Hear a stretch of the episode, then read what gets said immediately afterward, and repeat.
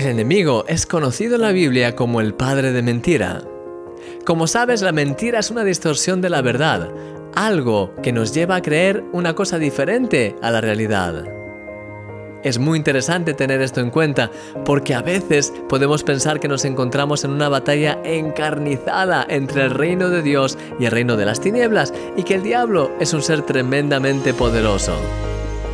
Puede parecernos que hay una lucha real y aunque sabemos que Dios al final es el que gana, cuando miramos a este mundo, a veces parece que el enemigo es el que tiene ventaja.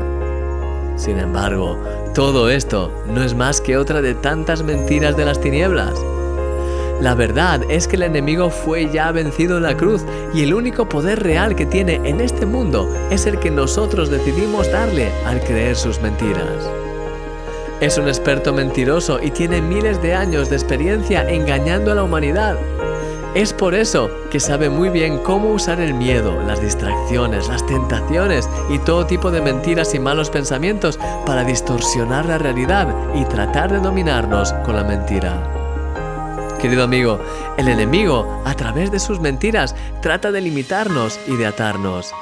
Él sabe el poder y la autoridad tan grande que tienes como hijo de Dios, como hija de Dios, y si es capaz de engañarte para que no la uses, o incluso para que te destruyas o que hagas daño a los demás, entonces habrá conseguido su objetivo, que no es otro que tratar de prolongar su reinado aquí en la tierra. Es lo que lleva haciendo durante miles de años, y aquí es donde la palabra de Dios juega un papel clave. Cada vez que recibimos una nueva revelación de la palabra de Dios, nos estamos llenando de la verdad y nuevas mentiras son rotas en nuestro interior. Amén. Eres un milagro y yo soy tu amigo, Christian Misch.